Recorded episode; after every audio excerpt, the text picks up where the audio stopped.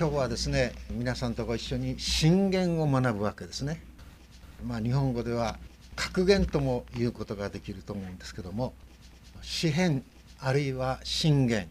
がですね知恵文学ともこう呼ばれておりましてイスラエルの人たちのですね知恵の広がり深さまたその神秘それを表しているわけですけどもそして詩篇の一章のところを読んでいきますと最初からですね幸いがどういうものかということを言ってますね。幸いなことは悪しき者の計りごとに歩まないことなんだ。罪人の道に立たないことなんだ。そしてあざける者の座に座らないことなんだ。歩まないこと立たないこと座らないこと。そしてそれをひっくり返すがごとくにですねそれは主の教えを喜びとしいつも日々ね口ずさむことなんだって言うんです。幸いなこと幸いな人。それはですね主の教えを喜びとしそれを口ずさむことなんだ。口ずさむ。いつもそれをですね思いにかけていく。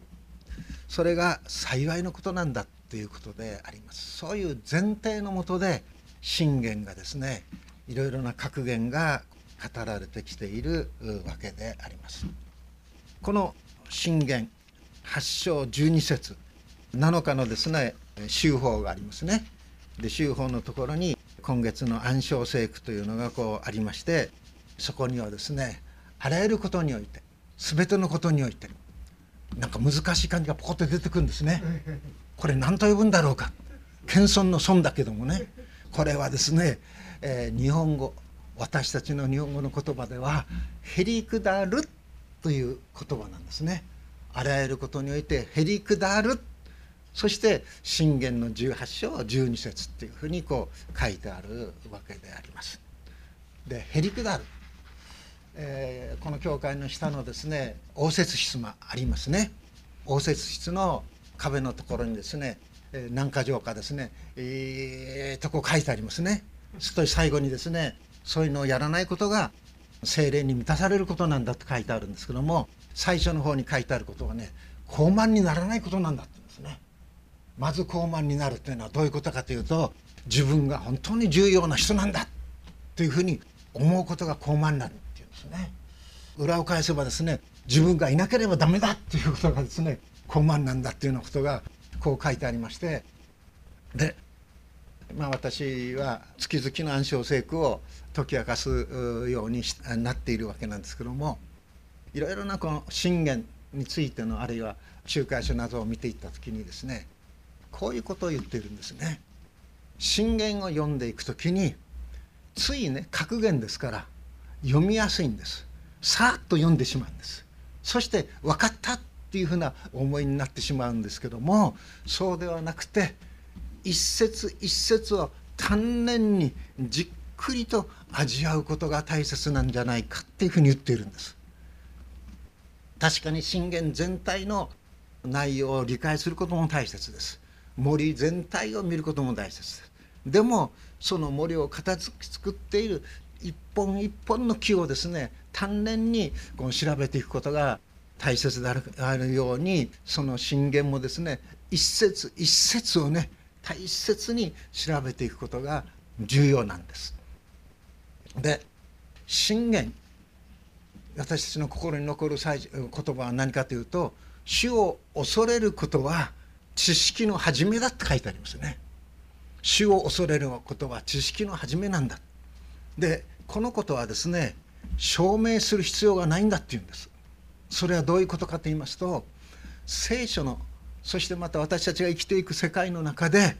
本当にもう氷公にもう本当にそうだと認められている内容なんだっていうことなんですよね。氷とか定理っていうとですね数学を思い出すでしょ？直線。それはどういうことか。2点間の最短距離。これが直線だ。それが氷ですね 定理ですね。そこからスタートしないともういろんなものの証明ができないわけですね。ですから信玄の言葉ももう主を恐れることは知識の始めなんだ。ここからスタートしていって私たちが日々このいろいろな状況に出会う時にですね私たちを正しく導くその言葉というものが私たちに与えられていく。私たちにですね心からですね出ていくということではないかと思うんですね。で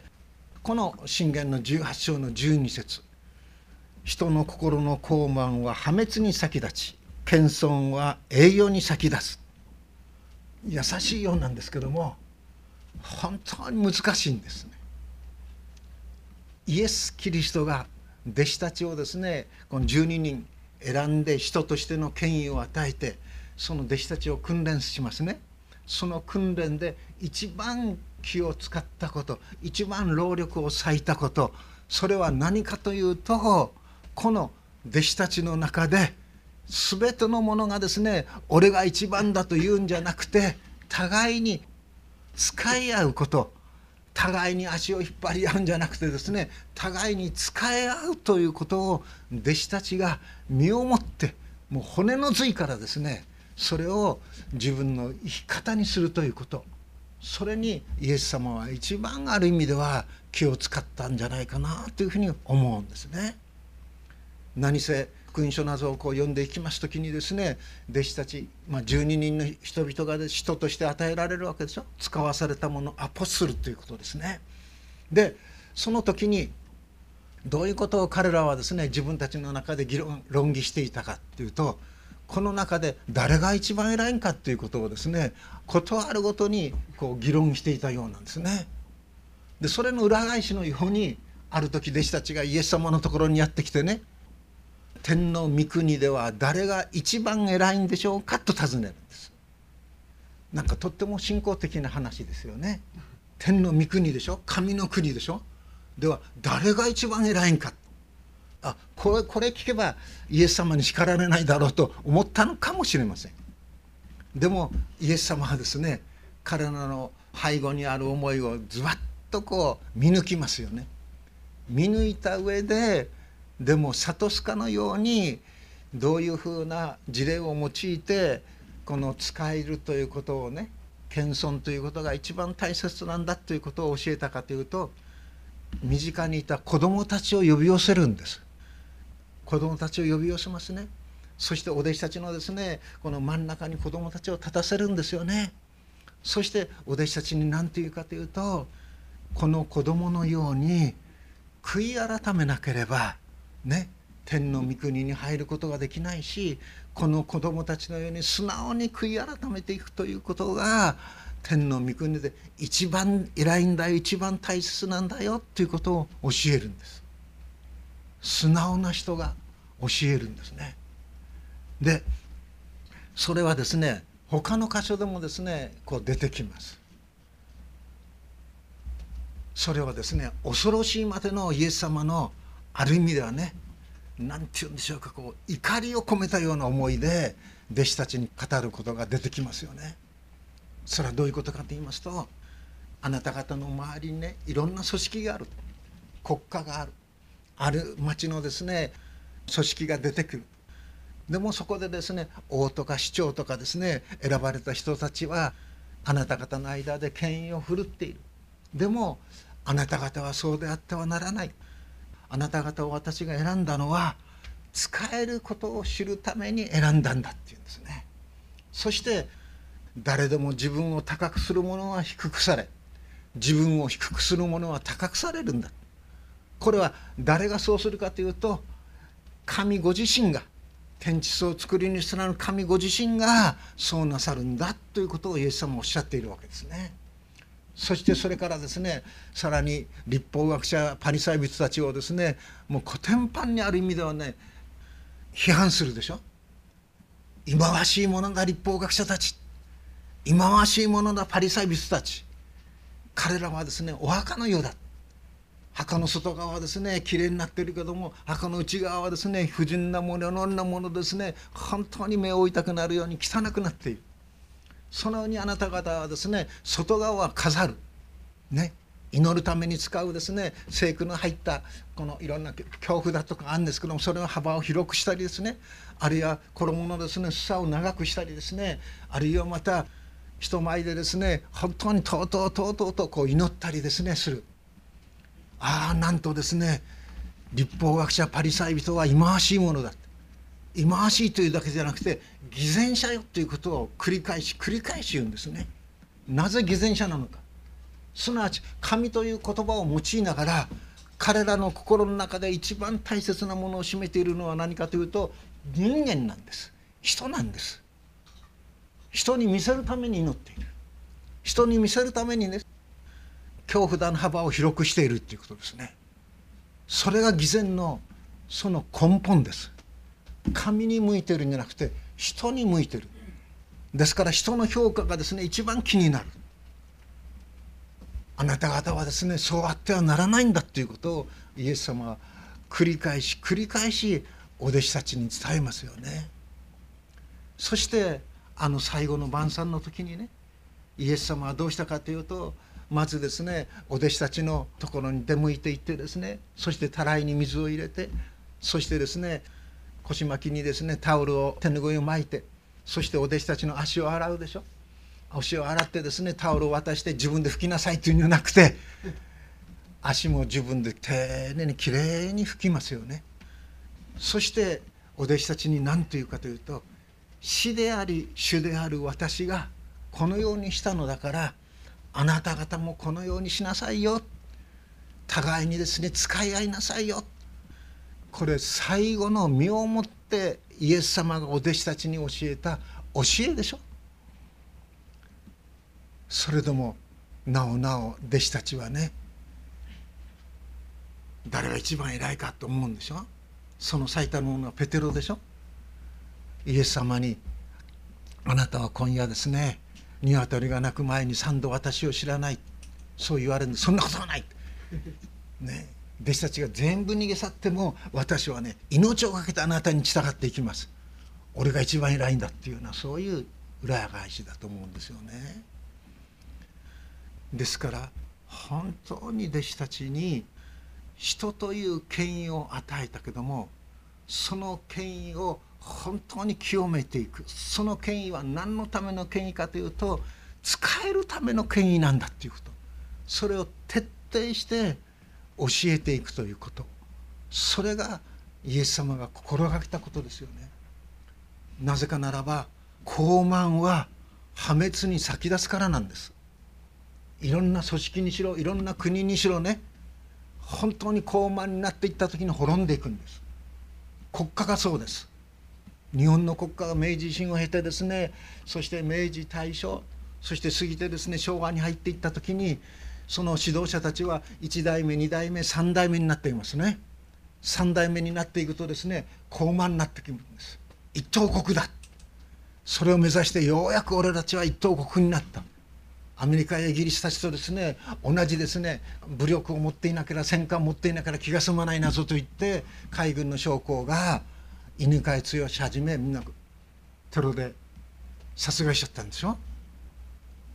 すなわちよく言いますよね。3代目になると国家もまた商店も滅びるんです。栗原食品も3代目で見事滅びました。完璧なまでに。高慢になるからですね。なぜかならば高慢は破滅に先立つからなんです。教会も気をつけないといけないんです。何々先生がいて大先生でそして周囲の人々から日本の人々からですね尊敬されてそしてですねそこに集う教会員の人たちも「俺たちは何々教会の友だ」って「君はん？あのあっちの方の教会?」ってこういうのこれ滅びますよ教会。なんと人間は愚かなものかと思うんですね。ですから忘れないように信玄として格言として人の心の高慢は破滅に先立ち謙遜は栄誉に先立つと言ったんです。えー、この18章12節のところのですね原文を見ると最初に出てくるのがですね破滅の前にあるものそれが人の心の高慢だってなるんですそれにこうするようにですね栄誉の前にあるものそれが謙遜だその謙遜っていうのは意味を深めていくならば本当に人間らしい生き方をするものなんだっていうことなんです。ですからあるこの日本語訳の中ではですねその流れを大切にしてこの18章12節を「破滅に先立つのは心のおごり」名誉に先立つのは謙遜っていうふうに訳してるんですね。ああ破滅に先立つのはね心のおごりなんだ。先立つことは何かということを前もって主が教えてくださっているっていうことですこれ。予言してくださっているっていうことでしょ。自分が滅びるのはねそれは自分の心のおごりがそうなんだっていうんです。そしてさらにですね「オバデヤ書」っていうですね小予言書があるんですけどもそれの3節のところにですね高慢は人を欺くんだっていうんです。人の心の高慢は人を欺くんですね。欺くということは英語ではですねミスリードっていうふうに訳す場合もあるんです。高慢は人をミスリード誤った方向に導いてしまう。んですでも本人は気が付かないんですよ。自分が高慢だっていうことがわからないですから。自信がある。大丈夫だと思い込んででも人の心の高慢は人を欺くんです。だからイエス様はですね口を酸っぱくしてさらに何て言っているかと立っているものは倒れないように気をつけようと思うんですね。俺は見えていると思うものは自分が見えていないものがいかに多いかということに本当に愕然とせよということですね。自分は大丈夫だと思い込んでいるものに自分の足元のですね本当に土台がどんなにガラガラとしているものであるかということを忘れるなということでしょ。そして私たちがともすれを忘れてしまうのは自分は生きていると思い込んでしまうことです。我らは生きているものにあらずして生かされているんでしょ私たちを生かしていてくださるお方はイエス様ご自身ですよね。父なる神ご自身が私たちを生きて生かさせていてくださるんです。でも生きていると思っちゃうんです。そうするとそこにいろんな不安というものが出てきますよ。最近の私はですねそれのですね悔い改めの悔い改めの日々ですね。あ今日朝これ食べた。じゃあお昼何にしようか。あ夕食何にしようか。食べ物のメニューのことで思う思うでしょ。そうするとですねやはり三条の水君がパッと出てくるんですね。思い煩うなって。ね。老苦はですねその日その日に十分あるんだって。明日のことは思い煩うな。明日は明日自ら思い煩うだああそうだって。ね今日の夕食これああでも明日は何にしようか。それは思い煩うな。思い煩わない。ように心がけているんですけども。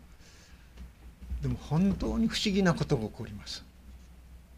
そういう時に「先生どうぞ」ってポッとこう食べ物が与えられたりね。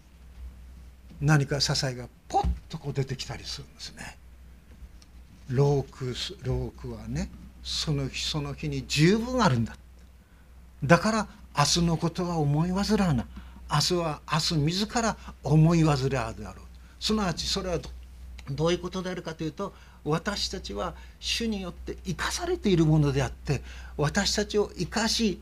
強め支えていてくださる方今日を支えてくださったならば明日はさらに私たちを支えてくださると信じていくことが信仰者の姿でしょうということだと思うんですよね。この信玄の箇所を思い巡らせていく時にですねやはりどなたに思いがいくかというとイエス様ですよね。今日のコラムにも書かせていただきましたけども本当にイエス様はね神であられたのに神と等しきお方であられるのにかかわらず神であられたのに神の在り方を捨てることができないとは思わないで使えるものの姿をとり人としてこの世にこの地上に現れてくださいました。人として現れてくださっただけじゃなくて父なる神が御子イエス・キリストに与えたところの贖いの御業を完成するためにイエス様は神の御心に本当に従い通して死にまでも従いしかも十字架の死すなわちですね刑罰を受けて死刑の判決を受けるということでしょ。そこまでもイエス様は受け止めてくださってその人々を罪と死からあがなうその救い主キリストの御業を主は完成させてくださったんだ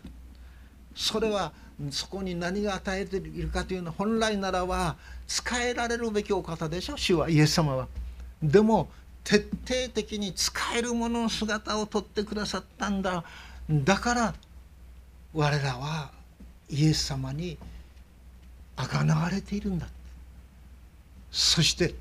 父なる神はイエス様に栄養を与えたんだっていうでしょ。父なる神の右の座に座す栄養を与えたんだっていうことですね。高慢にならないお姿。そして謙遜そのもののお姿。それを誰に学ぶかというならば学ぶべきかというならばイエス・キリストに学ぶべきです。人ではないんですよ。ある時の牧師会でこういう話が出ました。ある牧師さんがですねこうこうこうやったので自分の教会はですね大きくなりました祝福されましたと言った時にある牧師は「でも先生先生はその人のために血を流したんじゃないんでしょ」って言ったんです。すごい一撃ですよねハッとしました我らのために血を流し命を捨てられたお方はイエス様でしょ。誇るべきはイエス・キリストですよね。イエス・キリストに期すべき名誉栄誉をですね牧師に着させてしまってはいけないんです。それを福音中のある牧師会の中である先生はズバッとこう指したんですね。まさしくイエス・キリストのお姿をこう見る時に本当にそこに愛の姿極地が見えるでしょ？あのコリント13章の4節愛は高慢になりませんって書いてあるんです。愛は高慢になりません。愛は寛容であり愛は親切です。しまた人を妬みません。愛は自慢せず高慢になりませんっていうんですね。まさしにイエス様のお姿そのものですよね。イエス・キリストの十字架の言葉。それは信じる者には救いをさせる神の力である。滅びに至る者には愚かであるがってありますけどもあの十字架の言葉というのは神の知恵でしょ。最高の神の知恵です。でもこの世の